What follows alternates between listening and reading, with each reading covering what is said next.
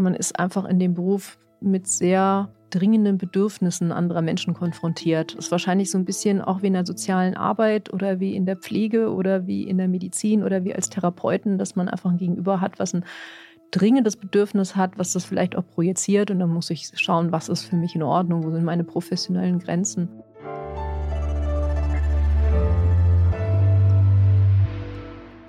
Frisch an die Arbeit. Ein Podcast von Zeit Online über die großen Fragen des Lebens und Arbeitens. Manche Menschen fliegen Flugzeuge, stehen an einem Fließband oder arbeiten in einem Krankenhaus. Der Job von meiner heutigen Gesprächspartnerin Undine de Rivière ist ein bisschen, sagen wir, ungewöhnlicher. An ihrem Arbeitsplatz findet man Gummihühner, Ketten, Hundehalsbänder, Handschellen und allerlei ähnliche Gerätschaften. Sie ist nämlich Sexarbeiterin, genauer Domina, wie man das bei uns so landläufig nennt. Und damit herzlich willkommen zu Frisch an die Arbeit. Mein Name ist Elise Landschek und ich freue mich sehr, dass Undine Revier heute bei uns im Studio ist. Sie arbeitet hauptberuflich als Bizarre Lady, wie sie es selbst nennt, in Hamburg und engagiert sich nebenbei für die Rechte von Sexarbeiterinnen. Hallo, Undine de Rivière. Hallo, guten Tag. Wir sprechen heute mal darüber, was eigentlich an den ganzen Klischees, die die meisten ja bei Sexarbeit kennen, dran ist, wie ihr Arbeitsalltag konkret so aussieht und mit welchen Herausforderungen Sie persönlich, aber auch die gesamte Branche insgesamt zu tun haben. Ich habe gerade mal ein bisschen beschrieben, wie es an Ihrem Arbeitsplatz so aussieht. Vielleicht können Sie das selber noch mal ein bisschen beschreiben. Also wie genau sieht es aus, wo Sie arbeiten?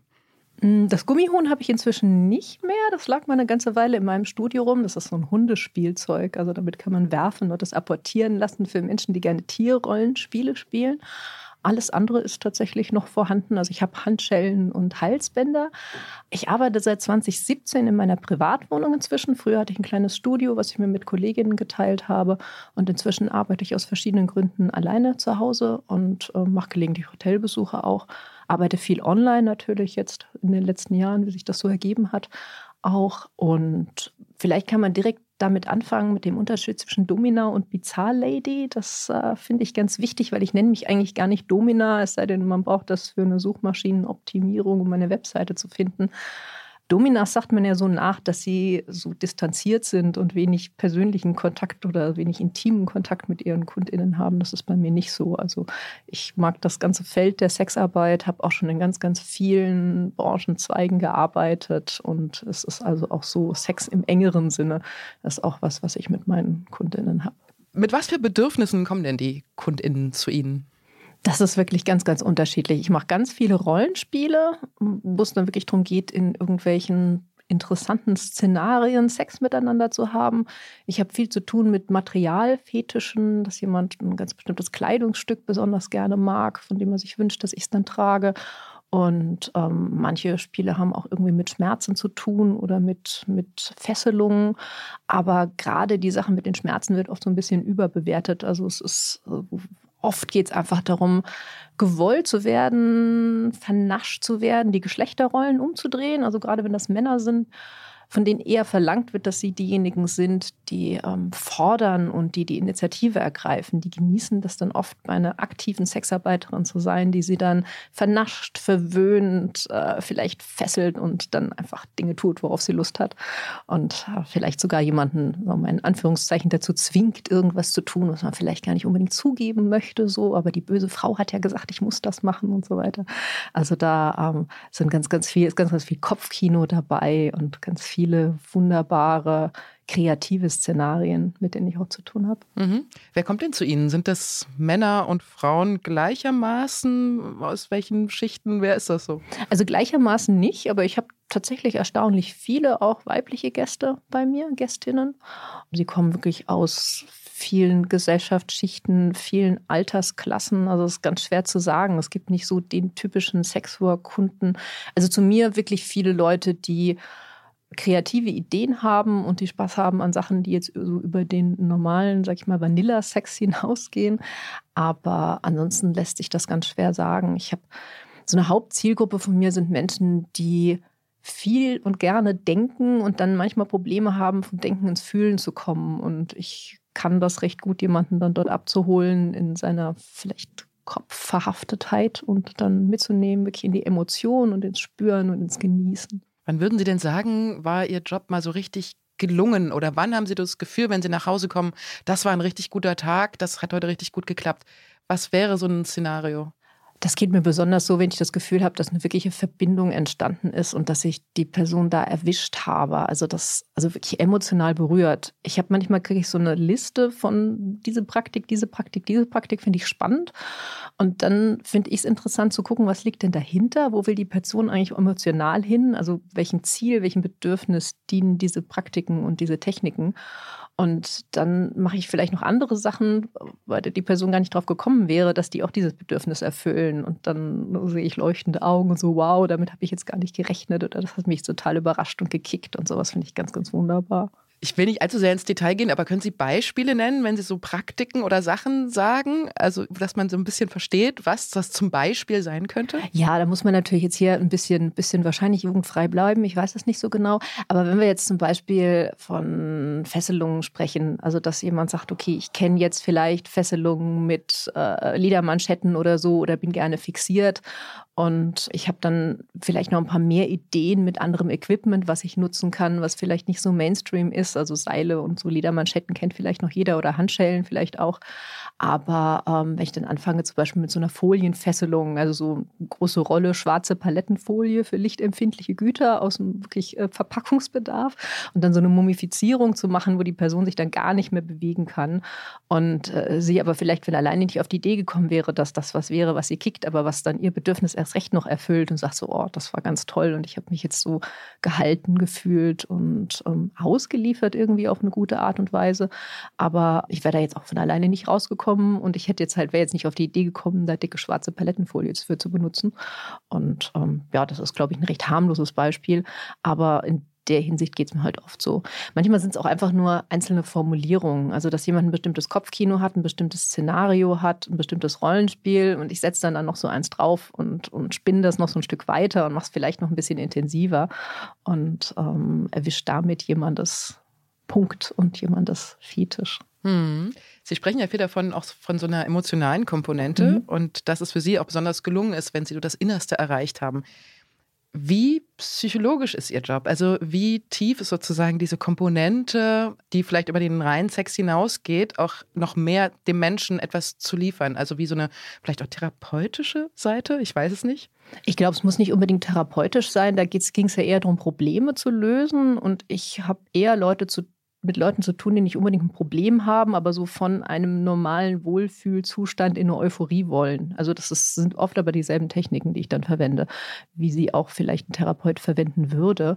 Ich habe ja zum Beispiel Hypnose ist ein Thema, mit dem ich mich sehr, sehr ausführlich beschäftige. Das lässt sich sowohl zur Hypnotherapie verwenden als auch zur erotischen Hypnose, wo es dann darum geht, jemanden in ein Fantasieszenario zu führen, ein Rollenspiel total intensiv zu machen. Und ähm, diese psychologische Komponente mm, und diese emotionalen Bedürfnisse, glaube ich, stecken sowieso hinter der Sexualität in, in ganz, ganz vielen Fällen. Also es ist ja ganz selten, geht es beim Sex wirklich nur um, ich will jetzt mal schnell einen Orgasmus haben oder mal schnell eine Triebabfuhr, sondern es stehen meistens noch ein ganzer Haufen Bedürfnisse dahinter und ein ganzer Haufen von spannenden Dingen und Motivationen. Und ich glaube, das ist sogar ein Hauptteil meiner Arbeit. Also, mhm. dass, dass die sexuelle Befriedigung, gerade ich, ich mag auch sehr gerne lange Sessions. Also bei mir ist so die Mindestbuchungszeit zwei Stunden. Und ich bin jetzt nicht ähm, also es gibt ja Escorts, die dann sehr viel auch dann mit Essen gehen und Social Dates haben und dann hat man halt auch miteinander Sex. Und ich habe eher dann so über die ganze Zeit, die die Leute buchen, baue ich dann so ein Szenario auf, wo dann ein Orgasmus oft ganz am Schluss steht. Aber es ist sehr viel so Spielen mit im, im, im Kopf, im Geist, in, in, den Gedanken und einfach mit dieser sexuellen Spannung zu spielen und die auch über Stunden aufrecht zu erhalten. Also da ist einfach Emotionen und Psychologie ist ganz, ganz wichtig. Mhm. Sie machen den Job jetzt, glaube ich, seit über 25 Jahren. Seit 29 habe ich gerade mal neulich Jahren. nachgerechnet. Irgendwas muss ich nächstes Jahr muss ich, muss ich mal unternehmen für mein Jubiläum. Ja, eine besondere Session vielleicht. Kommt da auch so eine Routine rein? Also ist das so ein, so ein Job, wo man sagt, ja, ich mache es jetzt halt schon relativ lange. Vielleicht muss man sogar aufpassen, dass es nicht langweilig wird?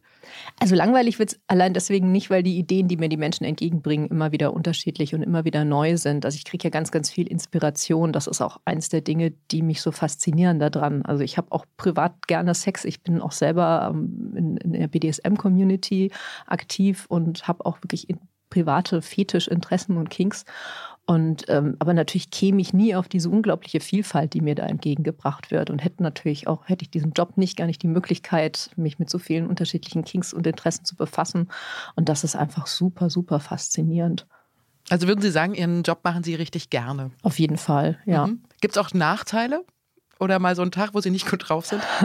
Na, es gibt natürlich die gesellschaftliche Stigmatisierung, der wir ausgesetzt sind. Ich kriege die relativ wenig ab, weil ich mir ein sehr, sehr, also ich mir ein super Umfeld geschaffen habe. Also ich habe auch einfach privat mit Menschen zu tun, für die das selbstverständlich ist. Und nach der ganzen Zeit also ich, ich nehme kein Blatt vor den Mund im Privaten und muss mich auch nicht irgendwo verstecken. Aber es ist natürlich schon so, dass wir als Sexworker insgesamt schon öfter mal aufpassen müssen, was wir sagen und wem gegenüber wir uns outen, weil es manchmal natürlich auch negative äh, Konsequenzen haben kann.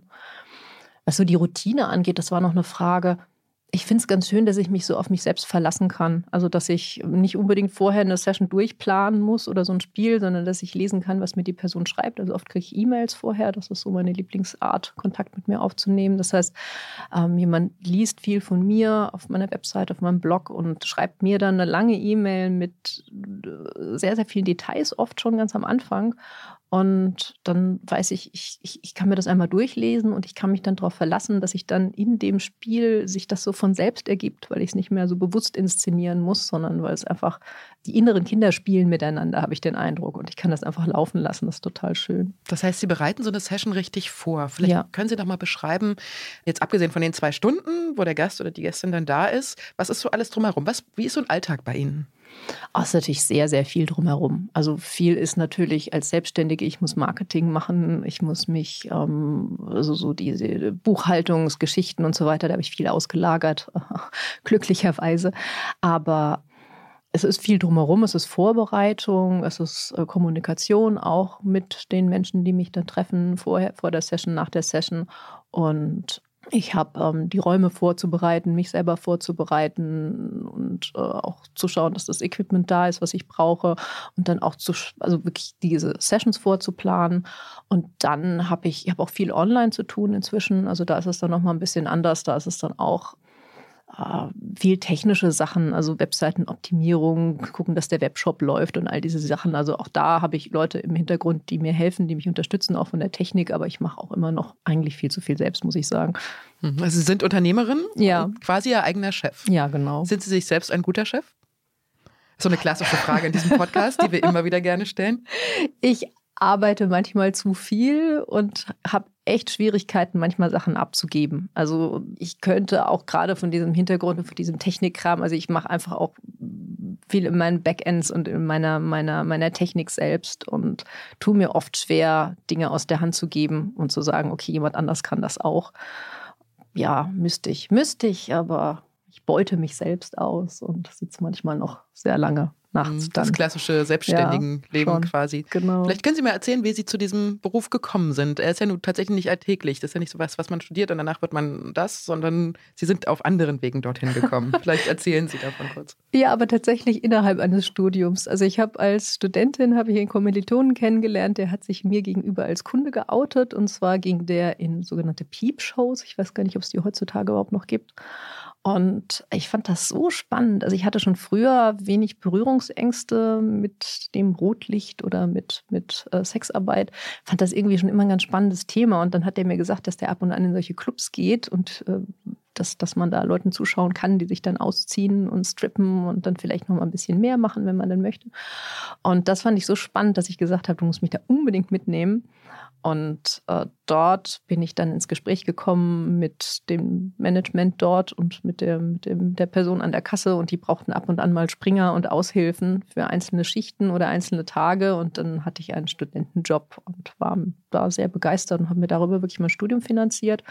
In den Semesterferien auch mal dann ein bisschen rumgereist und in anderen Läden gearbeitet und dort auf die Art und Weise konnte ich so schön langsam meine Grenzen erweitern und gucken, was ist für mich in Ordnung. Und dann haben mir halt auch mal Leute Geld geboten, um mich mal in der Pause mit ihnen vielleicht im Hotel zu treffen. Und auf die Art und Weise konnte ich das so langsam angehen und gucken, was für mich in Ordnung ist. Ganz interessant finde ich auch, Sie haben Physik studiert. Ne? Ja. Konnten Sie irgendwas aus diesem Physikstudium mitnehmen in Ihren Studentenjob oder spätere äh, auch richtigen Job? Also direkt umgesetzt habe ich davon relativ wenig. Also außer, dass ich Informatik als Nebenfach hatte und mir deswegen meine Webseiten selber schreiben konnte. Das war ganz praktisch und, und solche Kleinigkeiten. Aber ähm, ich fand es sehr lustig, dass ich mal irgendwann beim Dirty Talk habe ich mal gesagt, so in erster Näherung ist das in Ordnung. Und dann sagte mir der, derjenige, du bist Physikerin, oder? Es war ganz, ganz lustig, weil äh, also es war auch ein Physiker, mit dem ich dann da im Bett gelandet bin. Und dann haben wir anschließend sehr gelacht, weil das ist irgendwelche äh, Interner da anzubringen waren, war schon recht unterhaltsam. Nein, aber ansonsten habe ich da wenig. Keine Hebelwirkung, oder?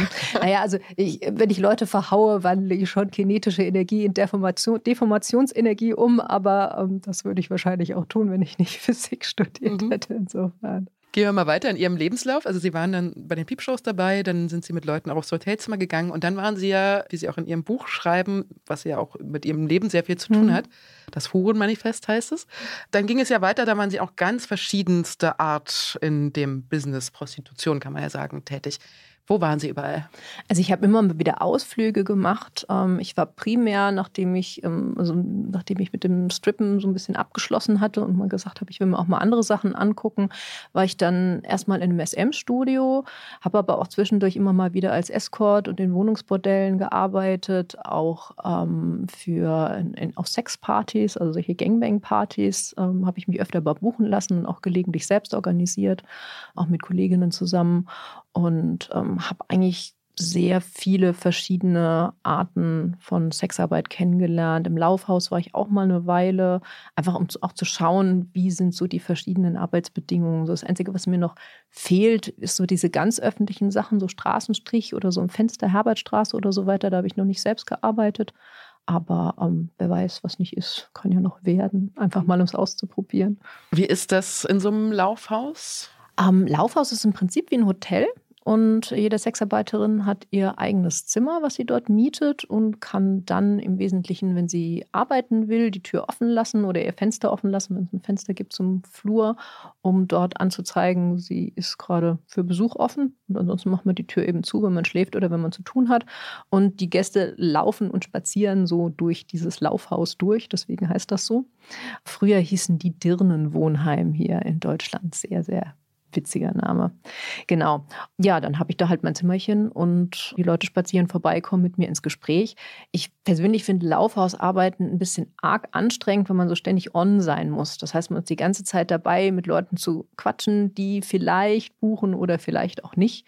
Ist ein bisschen ähnlich wie in solchen Saunaclubs wenn man so eine Wellnesslandschaft hat und ähm, dann aber auch sehr viel dauernd im Kundenkontakt ist und ähm, ja, ständig ja, auf Sendung sozusagen. Und ich mag es eigentlich mehr so zu arbeiten, dass mich Leute kontaktieren schon mit einem konkreten Buchungswunsch und ich mich mit den Menschen dann erst treffe, wenn schon klar ist, dass wir Zeit miteinander verbringen wollen. Ja, aber je nachdem, ich, ich kenne Kolleginnen, die auf die Art und Weise total schwer Geld verdienen, zum Beispiel, weil sie nicht gerne telefonieren oder E-Mails schreiben oder so oder überhaupt nicht gerne schreiben oder irgendwie persönlich viel besser rüberkommen als auf Fotos. Und für die sind diese Arbeitsweisen ideal, bei denen sie direkt die Kunden sehen und direkt treffen und sich direkt mit ihnen unterhalten können. Also da gibt es ja ganz, ganz viele Nuancen in dem Job. Können Sie auch Nein sagen, wenn Sie mit einem Kunden keinen Kontakt wollen? Also kann man sich das aussuchen? Ja, klar, das können, können wir immer. Das finde ich übrigens auch einen ganz, ganz wichtigen Punkt. Das werden wir oft gefragt. So, brauchen wir irgendwelche äh, bestimmten Gesetze oder dürft ihr überhaupt Nein sagen? Oder wer bestimmt, mit wem ihr das tut? Also das, das Recht auf sexuelle Selbstbestimmung gilt für alle Menschen, inklusive Sexworker. Und wir können und dürfen immer Nein sagen. Das findet natürlich da die Grenzen, wo wir sagen, okay, ich würde aber gerne das Geld mitnehmen. Ne? Also das ist dann immer die Frage. Ich habe auch schon schon in meiner Karriere Sachen gemacht, von denen ich hinterher gesagt habe, so wow, das will ich jetzt aber nicht nochmal machen oder der war jetzt aber übergriffig, mit der Person will ich mich nicht nochmal treffen und so, wo ich dann währenddessen vielleicht gesagt habe, ja, okay, gegen Geld machen wir das jetzt irgendwie, aber dann halt nicht nochmal. Und solche Grenzen muss man sich auch einfach, ja, muss man einfach kennenlernen, auch die eigenen. Und ähm, das ist manchmal anstrengend, das auf jeden Fall. Aber nach und nach, je mehr man sich so die eigene Nische auch erarbeitet und je mehr man eine gute Zielgruppe findet und so den eigenen Flow findet zu arbeiten, desto leichter wird auch das und desto klarer kann man auch sagen, so, nö, das ist jetzt nicht meins. Aber vielleicht die und die Kollegin findet das toll. Also das machen wir auch oft, dass wir uns einfach unter KollegInnen gegenseitig Leute empfehlen, sagen, die passt auf jeden Fall besser dazu. Mhm. Wie war Ihre Anfangszeit? Also wenn Sie sagen, das muss man ja auch alles erstmal lernen, ne? man muss ja eigene Erfahrungen machen. Kann ich mir vorstellen, dass wenn man so Einsteigerin in dem Business ist, das vielleicht auch mal nicht so angenehm ja. ist. Können Sie von dieser Anfangszeit erzählen? Also es war am Anfang für mich auch total anstrengend. Also ich würde sagen, es ist immer anstrengender, wenn man auch die, die, den Bereich wechselt, in dem man arbeitet. Also ich hatte zu, bei dem Strippen zum Beispiel, hatte ich dann meinen Groove so gefunden und dann habe ich in einem SM-Studio angefangen und wurde von einer ganz anderen Art von Kundschaft auch ähm, kontaktiert und ähm, musste da auch erstmal schauen, was ist da jetzt so üblich. Ähm, und am Anfang, wenn man irgendwo neu ist, also das ist schon, wenn man die Location wechselt und dann kommen da auch eher mal Leute, die versuchen zu schauen, was man vielleicht mit einer Einsteigerin oder Anfängerin, ob man da irgendwie mal grenzüberschreitend sein kann und so weiter. Also es sind ja nicht nur nette Menschen, die unsere Kunden sind, ähm, viele nette Menschen, aber natürlich nicht nur nette Menschen. Und gerade so als Frischfleisch bekommt man manchmal so die ab, die gucken wollen, ob man da nicht nochmal ein bisschen anstrengend sein kann. Genau. Und da auch einfach das Selbstbewusstsein zu sammeln und ähm, den eigenen Wert kennenzulernen und zu sagen, so, nee, du nicht und so nicht. Und wenn du was von mir willst, dann aber nett und freundlich und höflich und geh mir nicht auf die Nerven. Das, das Selbstbewusstsein muss man auf jeden Fall haben und das muss man auch schnell aufbauen, sonst kriegt man, sonst brennt man in dem Job aus. Also es ist wichtig, auf Grenzen zu achten, Grenzen zu kennen. Und das ist am Anfang echt eine Lernkurve. Also für mich war es das auf jeden Fall. Es klingt ein bisschen so, als ob man schon eine gewisse Toughness mitbringen muss ja. in diesem Job. Was muss man noch mitbringen, wenn man jetzt irgendwie diesen Beruf ergreifen will? Ja, Toughness auf jeden Fall im Sinne von Selbstfürsorge, würde ich sagen. Und man ist einfach in dem Beruf mit sehr dringenden Bedürfnissen anderer Menschen konfrontiert. Das ist wahrscheinlich so ein bisschen auch wie in der sozialen Arbeit oder wie in der Pflege oder wie in der Medizin oder wie als Therapeuten, dass man einfach ein Gegenüber hat, was ein dringendes Bedürfnis hat, was das vielleicht auch projiziert. Und dann muss ich schauen, was ist für mich in Ordnung, wo sind meine professionellen Grenzen.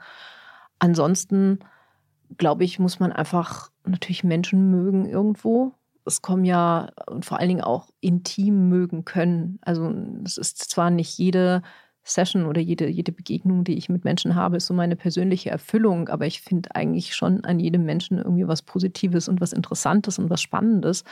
Und da so positiv gestimmt zu sein und empathisch zu sein für die Menschen ist, glaube ich, wirklich sehr, sehr wichtig, weil so können wir ja selber nicht mehr in die Augen schauen. Also ich möchte ja auch das mögen, was ich mache und das, ich, ich mache das auch wirklich gerne so.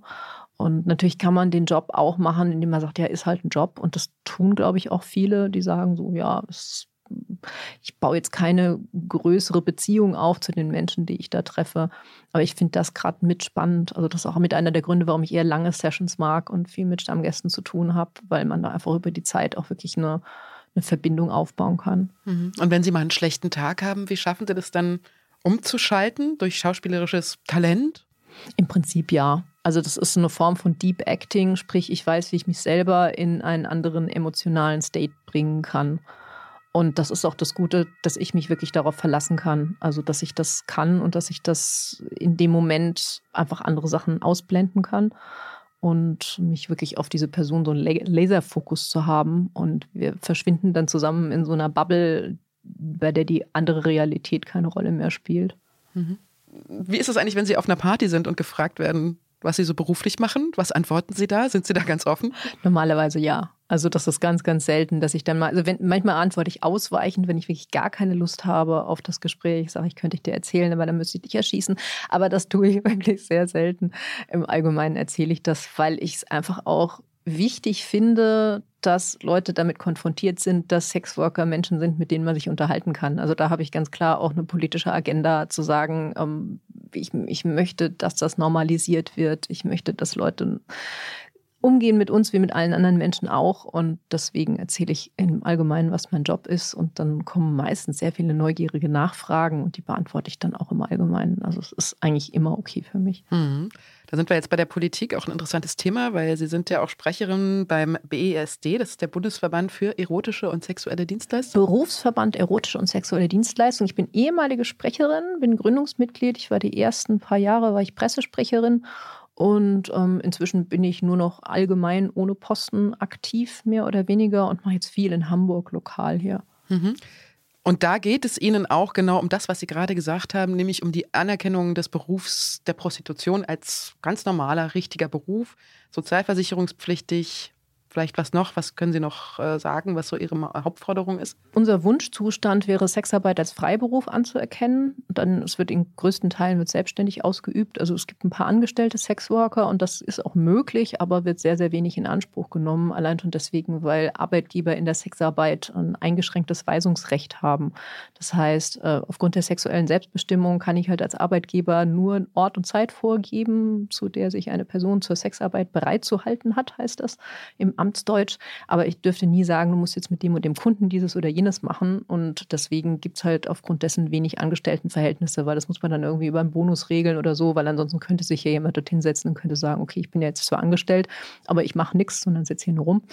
Und es ist ein typischer selbstständigen Job. Und wir wünschen uns eine Eingliederung von Sexarbeit in das ganz normale Rechtsgefüge, also Anerkennung von Sexarbeit als Freiberuf, Prostitutionsstätten, also Bordelle einfach ins Gewerberecht eingliedern und eine Abschaffung von den ganzen Sondergesetzen, die wir leider immer noch haben. Also wenn wir jetzt das Prostituiertenschutzgesetz seit 2017, wir haben immer noch die Sperrgebietsverordnung, die te teilweise an bestimmten Orten die Sexarbeit verbieten, je nach Stadt mehr oder weniger. Und es gibt einfach noch einen Haufen Sondergesetze, die uns gängeln Regeln und die hätten wir gerne abgeschafft und stattdessen einfach Sexarbeit als Beruf anerkannt und das Stigma, Abbau der Stigmatisierung der gesellschaftlichen ist einfach ein ganz, ganz wichtiger Punkt. Hm. Jetzt steht an diesem Prostituierten-Schutzgesetz von 2017 ja aber auch sowas wie eigentlich Schutz der Prostituierten, ne? Und dass irgendwie in den Bordellen gute Grundlagen herrschen, keine Gewalt. Das klingt ja erstmal so per se nicht schlecht. Aber würden Sie sagen, das führt Ihnen zu weit oder das ist Gängelung oder was ist sozusagen Ihre Kritik daran genau? Also dieses Prostituiertenschutzgesetz ist eine Mischung aus gut gemeint und schlecht gemacht und wirklich einem, einem böswilligen Versuchen der Sexarbeitsverhinderung. Und es kommt halt auch wirklich darauf an, wo das Ganze wie umgesetzt wird. Also da, da, zum Beispiel jetzt Auflagen für Bordelle sollen in erster Linie guten Arbeitsbedingungen dienen das wäre im Prinzip löblich, aber es wird eben auch missbraucht von manchen Kommunen, um so viele Auflagen zu erfinden, bis so ein Bordell nicht mehr wirtschaftlich ist oder an der Stelle eben zumachen muss. Und ähm, aufgrund dessen wird es einfach auch als Sexarbeitsverhinderungsinstrument missbraucht, also diese Lizenzierung für Bordelle. Und dann ist ein zweiter Punkt in diesem Gesetz ist eine Anmeldepflicht für alle Sexarbeitenden. Und das ist datenschutzrechtlich einfach eine Vollkatastrophe, weil das sind Daten über das Sexualleben, die eigentlich nach EU-Datenschutz überhaupt nicht erhoben werden dürfen. Die werden aber erhoben. Also auch ein professionelles Sexualleben ist ein Sexualleben. Und diese Daten sind natürlich für Leute interessant. Die werden dann auch weitergegeben an andere Behörden. Und natürlich haben Leute Zugriff auf diese Daten. Und teilweise ist es, sind das Polizei und Ordnungsamt, die diese Daten verwalten. Teilweise sind es neue Behörden Behörden, die extra für dieses Prostituiertenschutzgesetz hochgezogen wurden. Und es ist einfach so, dass wir, also was ich so sehe in meinem Umfeld und auch was wir jetzt über den Berufsverband sehen, ist ein Großteil der Sexarbeitenden nicht angemeldet.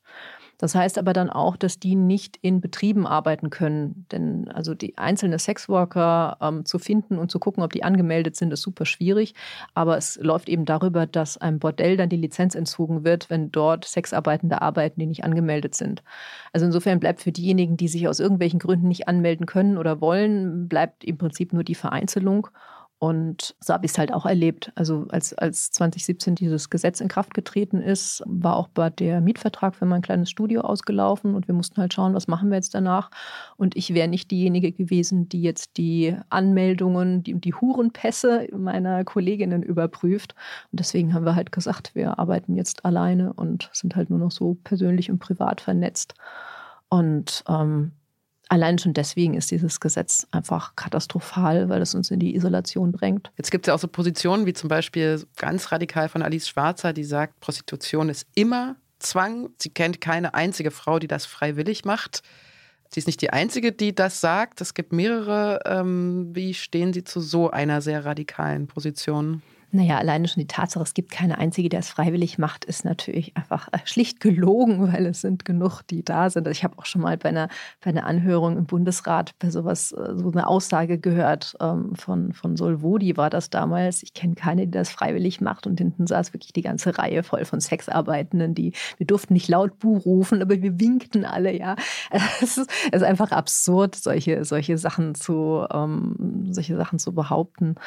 Und ganz viel ist es ja so, dass in der Sexarbeit dann behauptet wird, weil jemand eben Geld verdienen möchte damit, kann das nicht freiwillig machen. Also das ist ja auch ein Argument, was oft gebracht wird, so dass gekaufter Konsens kein echter Konsens ist. Und äh, ich meine, wir machen alle unsere Jobs, um Geld zu verdienen. Und ich glaube, die aller, allerwenigsten Leuten würden jeden Tag ihrem Beruf exakt so nachgehen, wenn sie dafür kein Geld bekommen würden. Also es ist natürlich, ist es so, dass dass es ein Job ist, ein Beruf ist und dass die Arbeitszufriedenheit dort unterschiedlich sein kann. Aber zu behaupten, dass es keine Freiwilligen gäbe oder dass es der Großteil wäre, der das nicht selbstbestimmt macht oder in irgendeiner Form gezwungen ist, einfach Unfug. Ist es auch ein entmündigendes Gefühl, was bei so einer Aussage aufkommt? Klar, also das, das, das spricht uns ja unsere Lebensrealität, unsere Lebenswirklichkeit ab. Also wird, ganz oft wird auch gesprochen über Armutsprostitution beispielsweise. Und da ist in diesen beiden Worten ist die Armut das Problem und die Prostitution die Lösung. Also was wir da brauchen, ist nicht eine, eine, Abschaffung von Sexarbeit, sondern eine Abschaffung von Armut und eine Schaffung von Alternativen. Also ich glaube, wenn, wenn keiner in unserem Land oder überhaupt grundsätzlich, wenn, wenn keiner Dinge für Geld machen müsste, auf die die Person keine Lust hat, dann wären auf der einen Seite vielleicht weniger Menschen in der Sexarbeit tätig, auf der anderen Seite wären es vielleicht aber auch ähm, mehr, wenn wir das Stigma abbauen und wenn Leute nicht damit rechnen müssten, dass auf sie herabgeschaut wird, wenn sie dem Job nachgehen. Also wäre eine interessante Utopie auf jeden Fall. Mhm. Und was könnte man gegen Zwangsprostitution tun? Kann man da irgendetwas machen? Also ich denke, es ist ein Problem, was ja nicht nur in, innerhalb der Sexarbeit besteht. Also Menschenhandel gibt es ja auch in anderen Branchen und ähm, das gibt es auf dem Bau und in der Pflege und äh, in, bei Erntehelfern, also in der Landwirtschaft beispielsweise. Und ähm, das ist nichts, was man innerhalb der Sexarbeit lösen kann, das Problem. Also das ist ein, ist ein globales Problem. Es hat mit, mit Arbeitsausbeutung zu tun, das hat mit Wohlstandsgefälle zu tun. Und man kann uns jetzt nicht als Sexarbeiterinnen fragen, was können wir jetzt gegen Menschenhandel tun, weil es einfach kein Sexarbeitsproblem ist in dem Sinne. Ich bin keine Expertin für Menschenhandel, ich bin nur eine Expertin dafür, wie der Menschenhandelsdiskurs benutzt wird, um zu versuchen, uns unseren Job zu verbieten.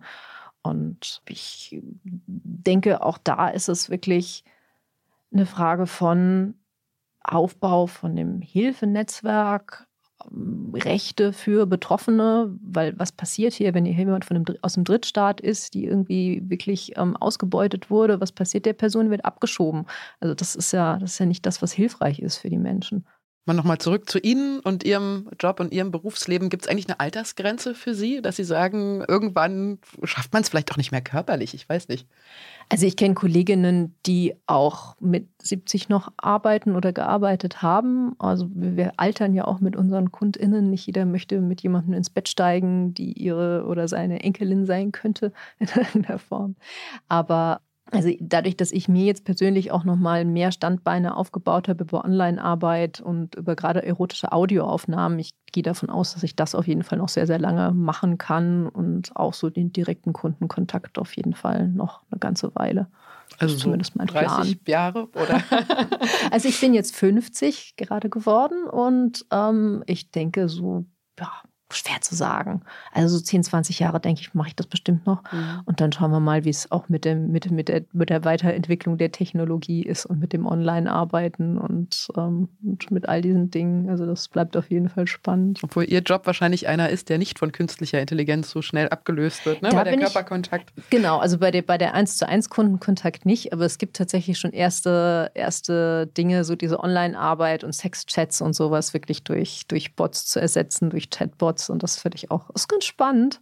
Aber ich glaube, alles in allem werden wir so schnell nicht ersetzt werden. Wie ist es mit Ihrem Privatleben? Könnt ihr das gut vereinen? Passt das zusammen, Ihr Berufsleben und Ihr Privatleben? Ja, auf jeden Fall. Also ich bin auch in meinem Privatleben nicht monogam.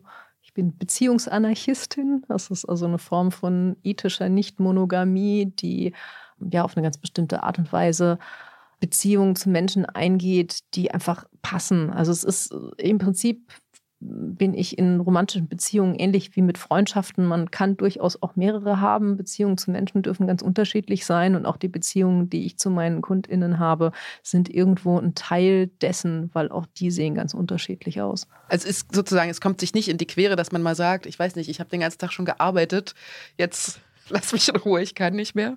Ist ja bei Ihnen wahrscheinlich, Sie arbeiten ja mit dem Körper, ne? Das ist ja was anderes, als wenn man am Schreibtisch arbeitet. Ja, aber gerade deswegen bin ich ständig mit dem Thema befasst und tendenziell auch in meinem Privatleben offener und interessierter daran. Also ich habe wesentlich mehr mit Leuten zu tun, die nach einem Bürojob irgendwie genervt sind und sagen, ich will jetzt meine Ruhe und will Netflix, als ähm, ich diejenige, die sagt, sie hat den ganzen Tag mit Sex zu tun. Super, können wir direkt weitermachen.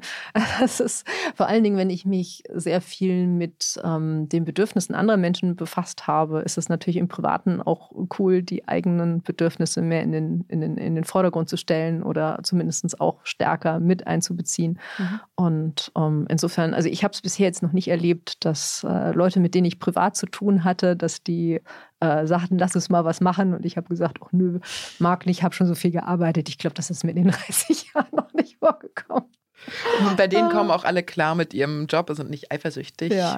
Also könnt, ich könnte mir nicht vorstellen, mit, mit Menschen zu tun zu haben, privat, die mit meinem Job ein Problem haben. Also schon sehr, sehr lange nicht mehr. Das war in den Anfängen, ist, das war das natürlich immer, Gott, in den Anfängen haben sich auch meine Eltern Sorgen gemacht und so weiter, was es da alles gibt. Ne? Aber nee, das, das, das habe ich lange hinter mir.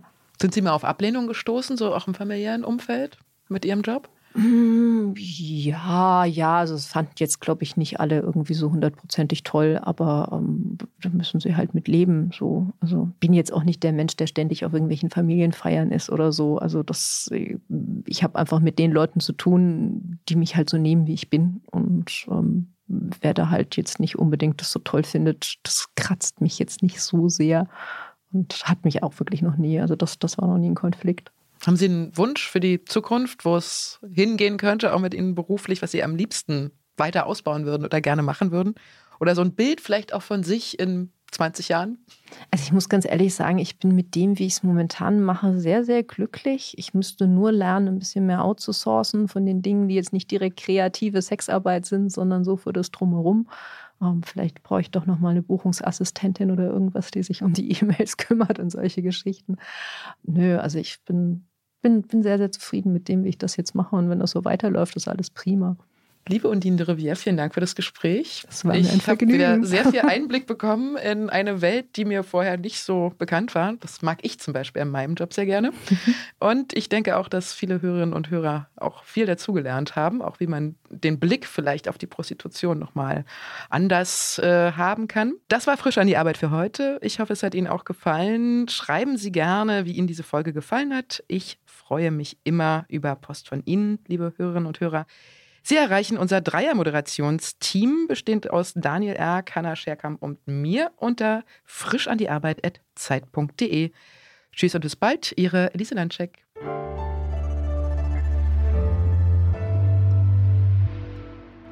Frisch an die Arbeit, ein Podcast von Zeit Online. Produziert von Pool Artists.